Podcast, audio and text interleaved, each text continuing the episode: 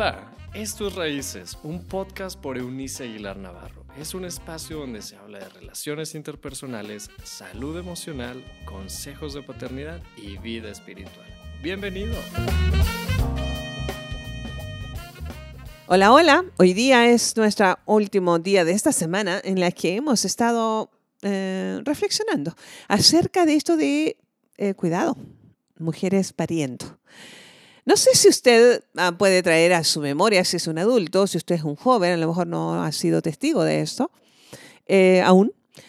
Cuando una mujer va a dar a luz, em, bueno, hay unas que son bastante discretas, conozco mujeres que mm, en el embarazo se han comportado, y, me, recuerdo casos puntuales, viene a mi, memoria, que parece que tuvieran un día de campo súper relajadas, este, cero náuseas, es muy, muy, muy relajadas y lo han disfrutado. Bueno, yo no estoy entre ellas. Debo decir que eh, tuve embarazos de alto riesgo en ambos embarazos este, y fui bastante exageradita a la hora de, sobre todo los primeros tres meses de embarazo, de eh, mis hijos. Eh, hasta el día de hoy, ¿eh? Mientras tengo náuseas y vómitos, puedo ser realmente un dolor de cabeza para quien me está cuidando, así que procuro hacerlo a solas.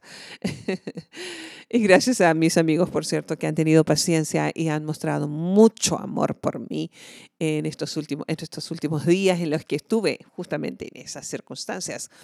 Em, en fin, que se arma todo un alboroto em, y puede ser así como súper tenso los momentos en que una mujer está dando a luz. Eh, los gritos en el área de maternidad en los hospitales es interesante. En fin, eh, aún en la cuestión ah, de las mujeres que hemos pasado por cesáreas, esta cirugía para dar a luz a un hijo, eh, a lo mejor, bueno, no pasamos por los dolores previos, aunque no fue mi caso con mi hijo, tuve ambos dolores, pero los dolores después de la cirugía uh, pueden llegar a ser terribles. En fin, que parir es un evento que Dios le dijo a Eva, darás a luz, parirás a tus hijos con dolor. Ay, Eva. Parte de la, de la maldición por desobedecer, es decir, salirse del huacal, salirse de la voluntad de Dios para hacer su voluntad, esta mujer nos hizo ese favorcito. En fin, que, que al final de esta semana mm, me gustaría, me gustaría simplemente reflexionar sobre parir vida, dar vida a la vida. Y me detengo entonces en una consideración del Cristo, una de sus grandes declaraciones, inteligentes, brillantes, fantásticas, esperanzadoras, en fin, me fascina. Es un discurso que el Señor Jesús está dando y lo registra San Juan en su capítulo número 10. El verso número 10 dice la versión moderna del texto bíblico. Cuando el ladrón llega, se dedica a robar, matar y destruir. Ladrón llega para robar, matar y destruir. Yo he venido para que todos ustedes tengan vida y para que la vivan plenamente. Me puede pasar a fascinar esta segunda parte del texto cuando el Cristo anuncia esta parte de sus buenas noticias o de su evangelio. Eh, cuando se refiere al ladrón, se refiere al enemigo permanente del ser humano, que es el diablo. Lo contrario a los ángeles de Dios, pues es el príncipe de los ángeles eh, del infierno, que es el diablo. Y mire que el diablo le gustó desde el principio con Eva disfrazarse para enredarnos aún más, para intentar convencernos. Debe haber sido interesante para Eva en ese, en ese momento entrar en un diálogo con una serpiente. ¿Puede imaginar eso? con, la con el único que conversaba en el mismo idioma, que debió haber sido español, era con Adán. Y de pronto se encuentra con una serpiente en medio del jardín que está hablando su idioma. Esto nos, nos deja una, es toda una alegoría de que el diablo eh, es todo menos lo que nos han pintado. ¿ah? Nosotros esperamos ver, no sé, una figura en rojo con, con unos eh, cuernos, este, con una cola, con un color, en fin, determinado. Pero lo cierto es que el diablo se disfraza, está en todo aquello que nos hace daño, aquello que nos dirige hacia el abismo, aquello que nos infringimos muchas veces voluntariamente. Allí, eso es la obra del diablo. Así que tiene estas características cuando el diablo está. Mire, dice que roba. Él se dedica a. Así que cuando en una relación hay conflictos permanentes, te robó la paz. Allí la obra perfecta del diablo, ah, sin cuernos y sin cola, está en los dos que están peleándose. El diablo muerto de risa y nosotros metidos en un, en un conflicto de gritos, sombrerazos, brincos, golpes, términos em, peyorativos. En fin, el diablo está robándonos la paz. Él se especializa en eso. Luego dice mata. el, término muerte habla de separación. Nuestra alma se separa del cuerpo y a eso le llamamos muerte. Bueno, la muerte emocional en una relación está cuando estas dos personas, padres e hijos, cónyuges, amigos que se convierten en enemigos, em, muere, muere la, cordialidad, muere la cercanía, muere la intimidad, muere la complicidad, muere lo bello de esa relación. Es el diablo exactamente haciendo eso. Cada vez que, que nosotros nos damos estos lujos, eh, estamos dándole lugar al diablo. Así que si usted esperaba ver una figura allí, no, solamente ojalá pudiéramos mirarnos al espejo cuando estamos en medio de un conflicto.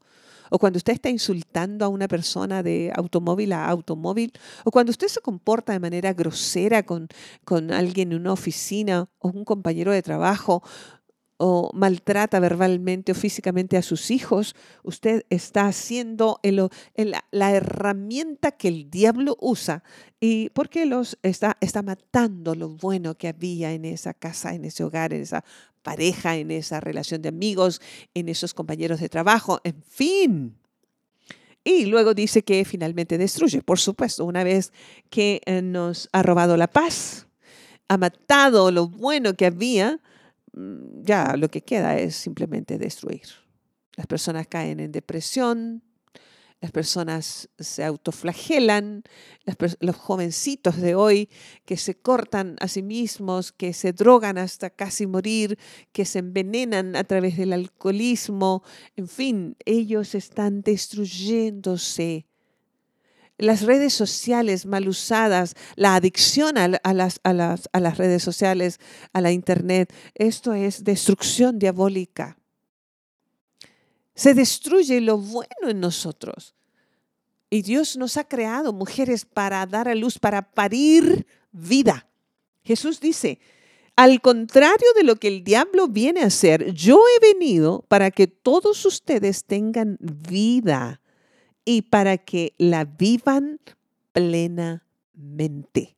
Algo vivo, un ser vivo, es algo que, que está latente, que prodiga cosas buenas, a eso se refiere este, este tipo de vida, que hay fruto allí para, para tomar, para saciarse, para alimentarse, para sentirse bien. Por eso dice, y la vivan plenamente, es decir, más allá si eres solo, sola, si estás acompañado, si tienes hijos, no tienes hijos, si eres joven, no tan joven, eres fuerte o ya perdiste tus fuerzas.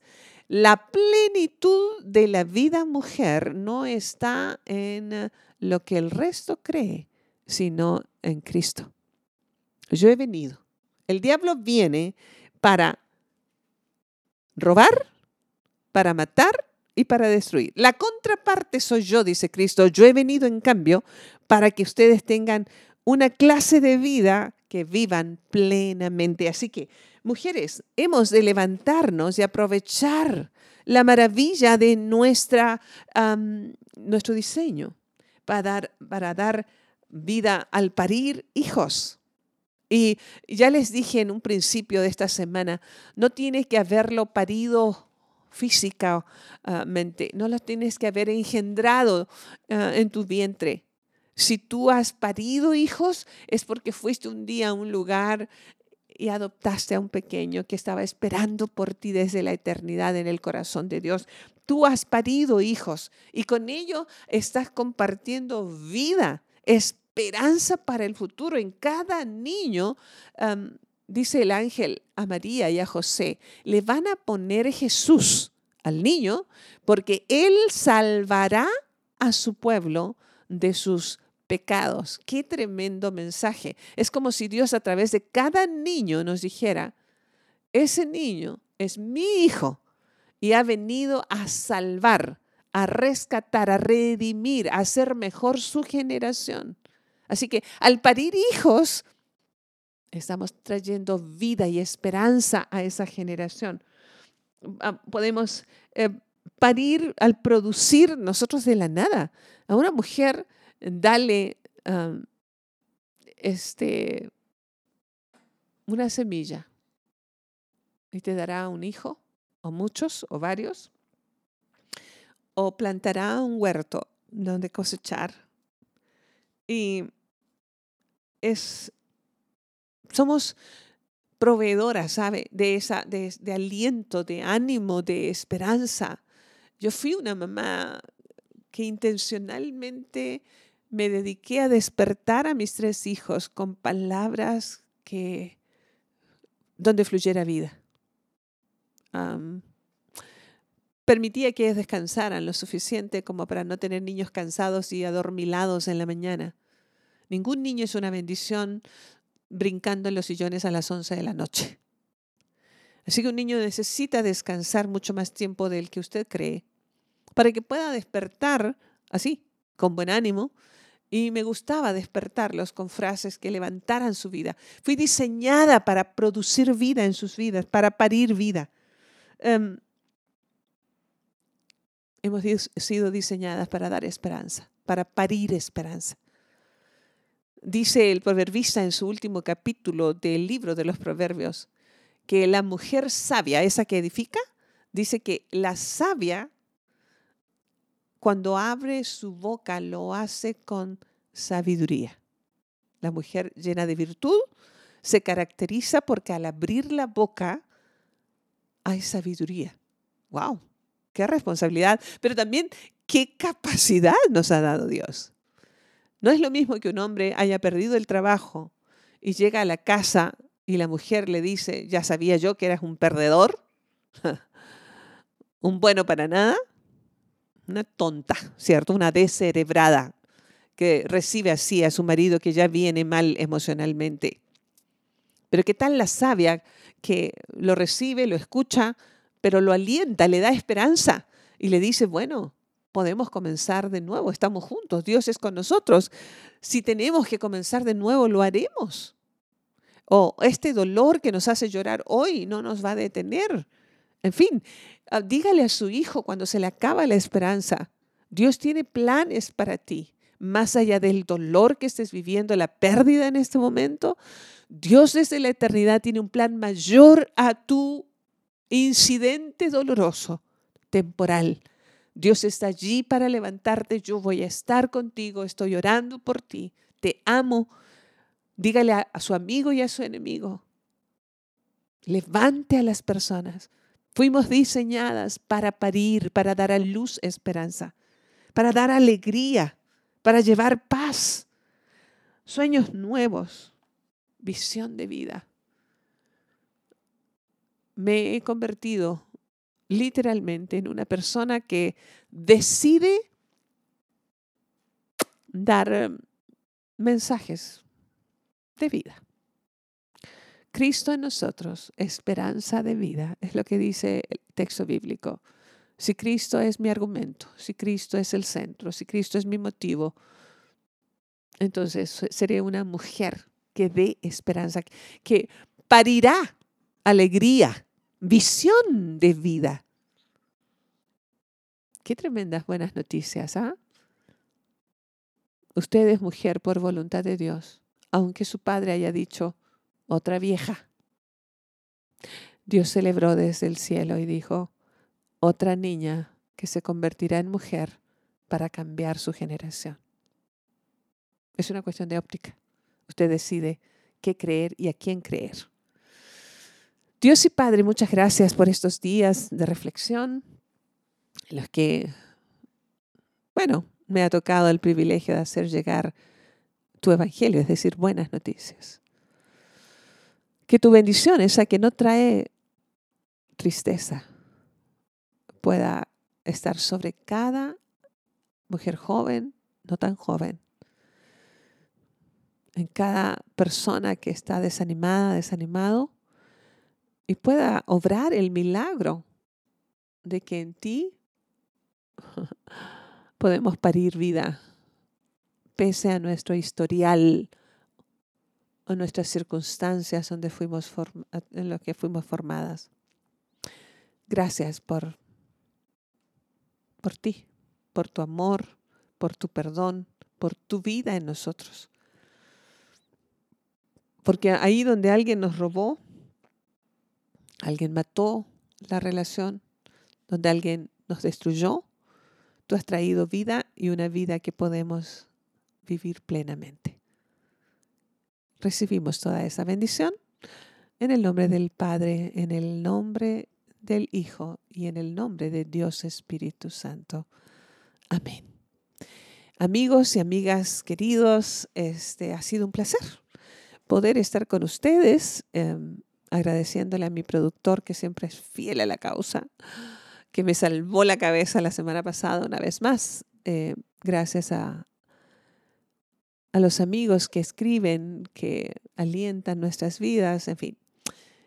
Em, nosotros estamos haciendo en este mes de mayo nuestra, el final de la octava temporada en esto de raíces, pero por supuesto, si usted nos hace saber que estamos siendo útiles, seguiremos. Así que será importante recibir sus, sus mensajes eh, que nos alentarán a seguir o su silencio que nos detendrá para saber que hemos terminado un, ciclo. En fin, la vida es así, pero estamos contentos de poder llegar y servir a quienes nos escuchan.